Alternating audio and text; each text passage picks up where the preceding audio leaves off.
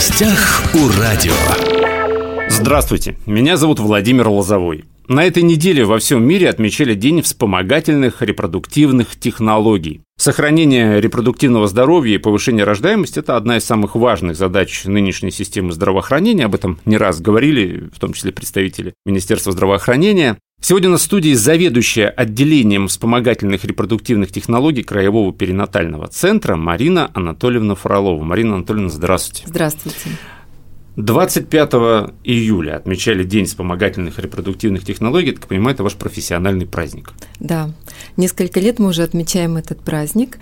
Первый ребенок из пробирки Луиза Бран а, согласилась а, свой день рождения сделать праздником для всех репродуктологов, эмбриологов всего мира, дала согласие, и теперь в течение пяти лет мы отмечаем этот день как День вспомогательных репродуктивных технологий.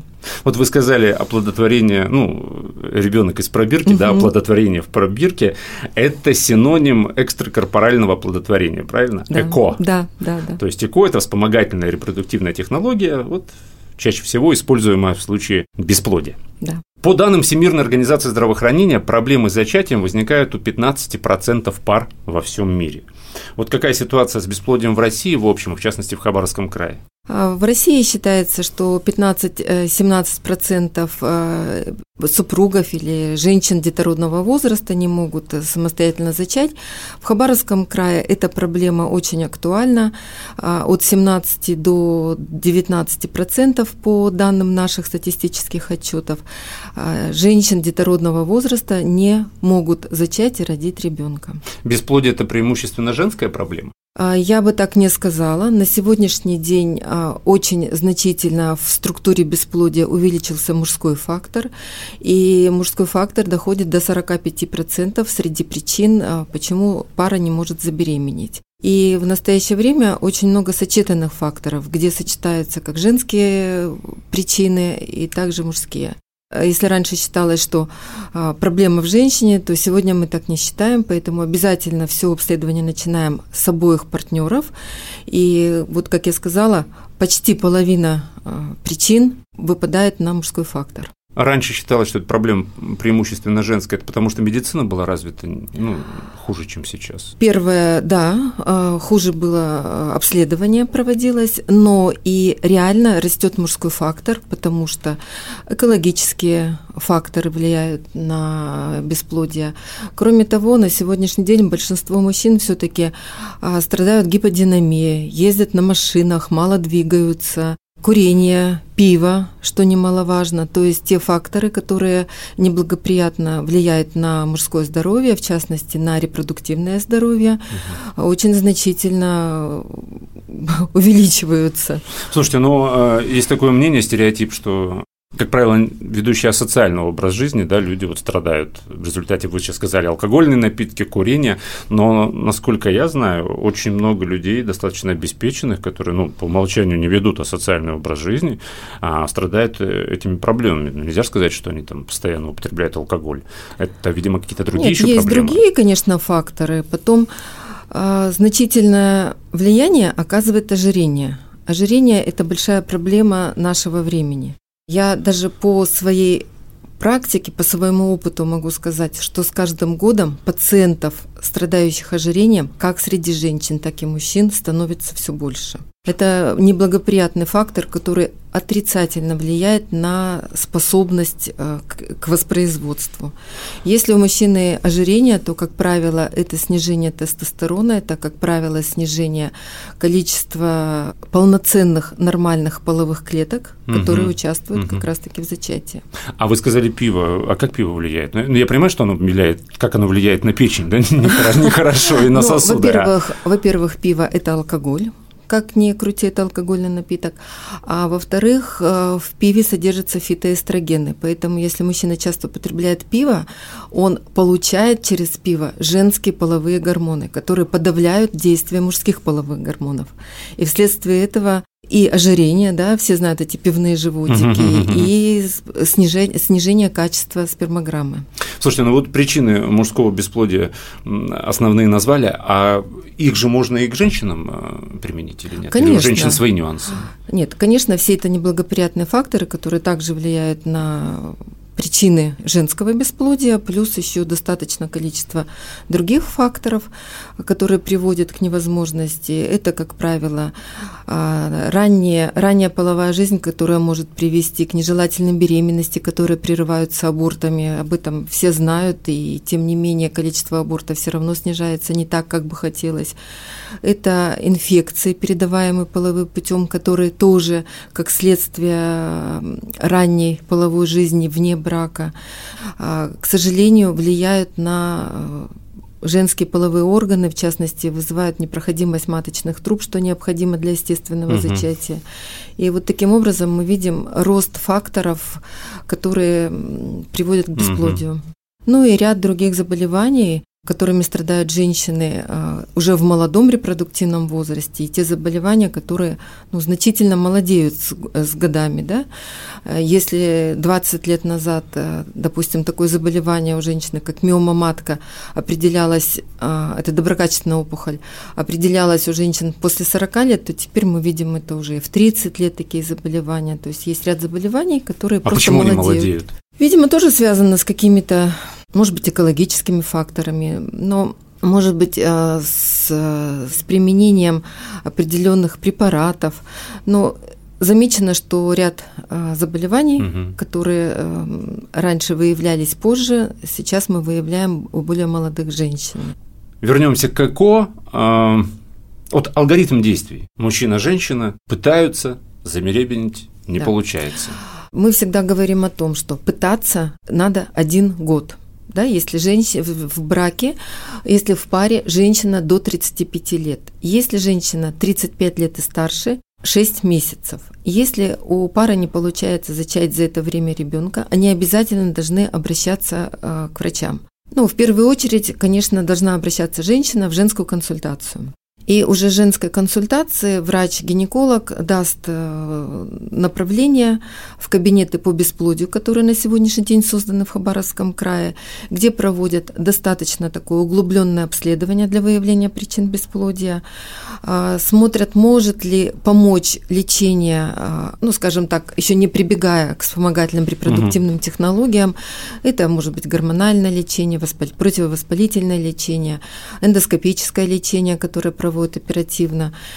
И э, на все это дается до полугода. Если за полгода не удается достичь желаемого результата, то есть не наступает беременность, тогда уже рекомендовано направлять пару на вспомогательные репродуктивные технологии, ну, скажем так, ЭКО. Потому что для эффективности ЭКО на первом месте это стоит возраст женщины.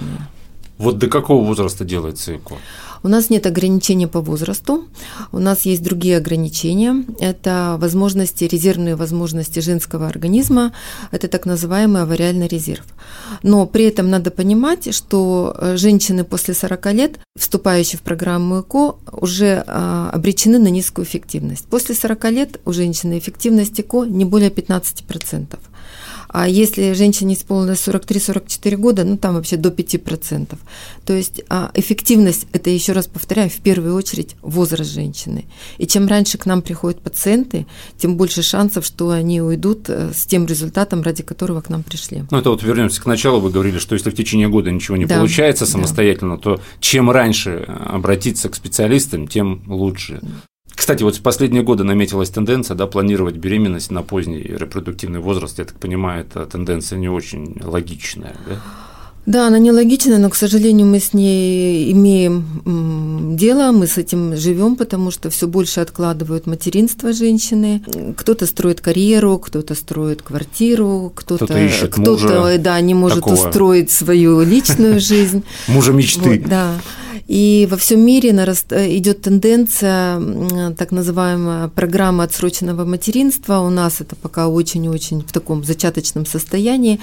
То есть женщина, если понимает, что она до 35 лет а, не планирует пока беременность, она может прийти и, а, скажем так, криоконсервировать свой репродуктивный потенциал. То есть у женщины замораживаются ее яйцеклетки, это ее спасательный круг на будущее. Потому так что... называемое отложенное материнство. Да, да, да, да Уважаемые радиослушатели, это тот самый случай, когда вот берется биоматериал, назовем это так, и замораживается, да, чтобы в дальнейшем его использовать для да. повторного рождения, потому что, ну, чтобы исключить тем самым возможные какие-то возрастные осложнения для Да, возрастные осложнения, и еще раз говорю, что с возрастом шансы уменьшаются, а если у женщины в молодом возрасте она заморозила свои яйцеклетки, то, конечно, она воспользуется, придя к нам там, в 40 лет, и у нее шансы будут гораздо больше, если она будет просто а, делать ЭКО в своем возрасте 40 лет. Кстати, на Западе я знаю, что вот это отложенное материнство достаточно популярная да, услуга, а да. а в Хабаровском крае?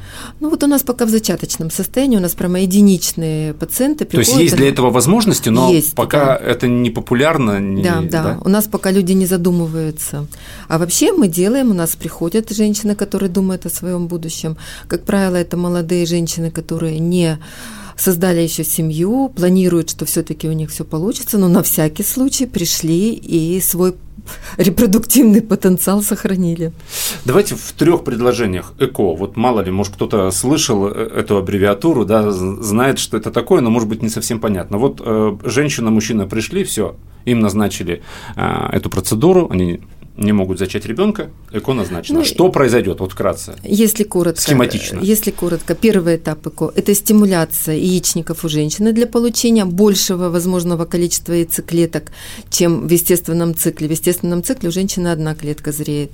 Затем идет оплодотворение, когда а, клетки, яйцеклетки, в них добавляются половые мужские клетки, и врач-эмбриолог выбирает, либо это будет максимально приближенное оплодотворение, когда сперматозоид сперматозоиды сами оплодотворяют яйцеклетки, либо это будет уже более такой микрохирургический способ оплодотворения, когда отдельно взятую мужскую клетку вводят в яйцеклетку.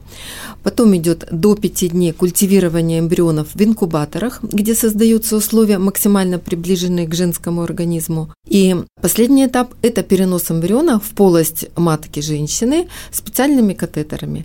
Вот, собственно говоря, схематически получается так. И после переноса эмбрионов две недели мы все ждем и молимся, чтобы получить положительный результат.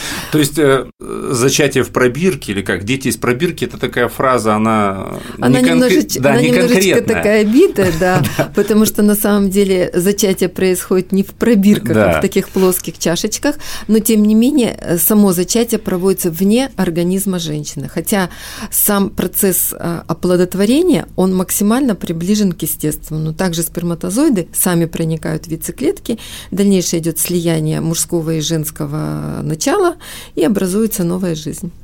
Может быть, не совсем такой этичный вопрос, корректный. Хотя почему? Ну, не знаю. Обращаются ли одинокие женщины для программы? Да, такого? конечно. А, есть, э, во-первых, они могут обращаться, да, нашим законодательством разрешено одиноким женщинам использовать вспомогательные репродуктивные технологии. А, во-вторых, таких женщин достаточно много. Потом есть у нас пары, где у мужчины абсолютное бесплодие, где невозможно использовать его материал. Поэтому в таких Здесь пара случаях... в данном случае между собой договаривается, да? Да, да, да, дают согласие на использование донорского материала. У нас э, есть в криохранилище представлены донорские клетки, как женские, так и мужские. Э, и вполне, да, имеют такое место и имеют такое право и такую угу. возможность. И очень часто мы к этому прибегаем.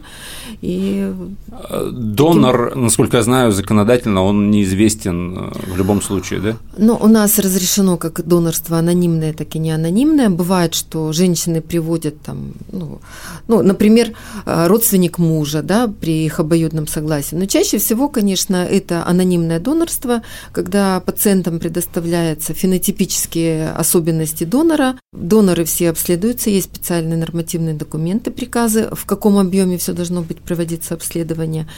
И э, пациенты выбирают по каталогу те параметры, которые им подходят. Чаще всего это, конечно, внешние данные, это национальность, это а, но там, эти данные недоступны. Да, есть, недоступны, да. Там нет, там до... нет э, угу. данных самого донора, да, паспортных данных, да, не фамилии, Но я слышал, что там даже вес, рост, цвет да, да, волос, да, это все известно. Да, это все известно, да. Группа крови, там часто очень расширенные каталоги.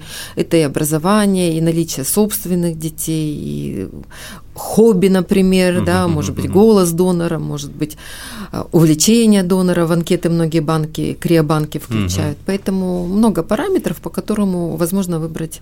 И в Хабаровске донора. женщины вот обращаются, да, да, это да. популярно достаточно. Да, конечно. Есть такой еще стереотип, что ЭКО очень часто, чуть ли не в большинстве случаев, приводит к рождению двойни, даже тройни. Но этот стереотип сформировался, потому что когда эффективность ЭКО была не очень высокой, и переносили по два, по три, я помню, даже в начале своей деятельности мы там могли четыре эмбриона перенести. Э, сейчас от этого отошли, мы стараемся перенести, это вообще тенденция во всем мире переносить один эмбрион, потому что на сегодняшний день есть очень хорошие технологии криоконсервации эмбрионов. То есть, если мы получаем там несколько хороших эмбрионов, мы один переносим, а остальные эмбрионы витрифицируем, то есть криоконсервируем, а, и в дальнейшем женщина воспользуется уже готовыми эмбрионами, не надо будет снова проходить mm-hmm. программу ЭКО. Вот, конечно, у нас еще встречаются двойни, но это, как правило, чаще всего все-таки те двойни, которые получаются, знаете, как однояйцевые близнецы, которые мы переносим один эмбрион, а он угу. раздваивается. И вот чаще мы сейчас видим именно такие двойни. Но э, стараемся переносить один эмбрион, потому что многоплодная беременность чаще прерывается, чаще ведет к преждевременным родам, а преждевременные роды это чаще больные детки. Угу, угу. А ЭКО может каким-то образом ухудшить дальнейшее здоровье женщины? Сказать однозначно, что может, нет. А, но вообще ЭКО, конечно, когда мы проводим многократные стимуляции, мы женщин предупреждаем, что возможен в дальнейшем какой-то негативный эффект а, на яичники, да, женские, там, ну, какие-то женскую половую систему. Хотя прямо сказать, что значительно ухудшает, нет, но если у женщины есть анамнез неблагоприятный, есть заболевания эстрогензависимые, есть э, у близких родственников там какие-то онкологические заболевания, мы всегда очень настороженно а, делаем многократные попытки ЭКО все-таки предупреждаем женщину, что надо подумать. Но вообще считается, что прямо очень э, прям плохого, негативного, угу. достоверного влияния ЭКО на женский организм не оказывает. А беременность в результате ЭКО, она проходит сложнее?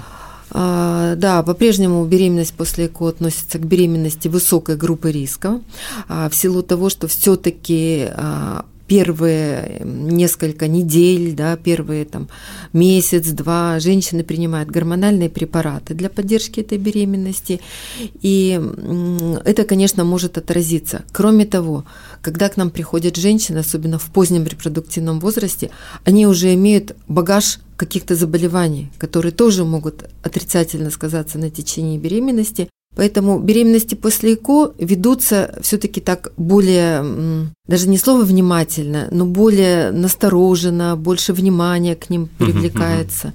И по-прежнему они все-таки это беременности высокой группы риска. А дети? рожденные в результате ЭКО, ничем не а, отличаются? Нет, дети не отличаются. Это как в общей популяции. Также могут встречаться, конечно, и пороки развития, и какие-то заболевания.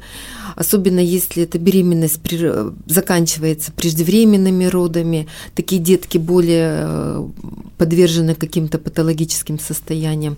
Но в среднем в популяции проводилось неоднократное исследование, сравнивали детей, рожденных после ЭКО, детей, рожденных при естественном зачатии прямо значительных таких отличий нет. И, кстати, в нашем перинатальном центре в отделении Катамноза много лет ведется наблюдение за детьми после ЭКО, и значимых отличий в худшую сторону не было замечено. Это замечательно.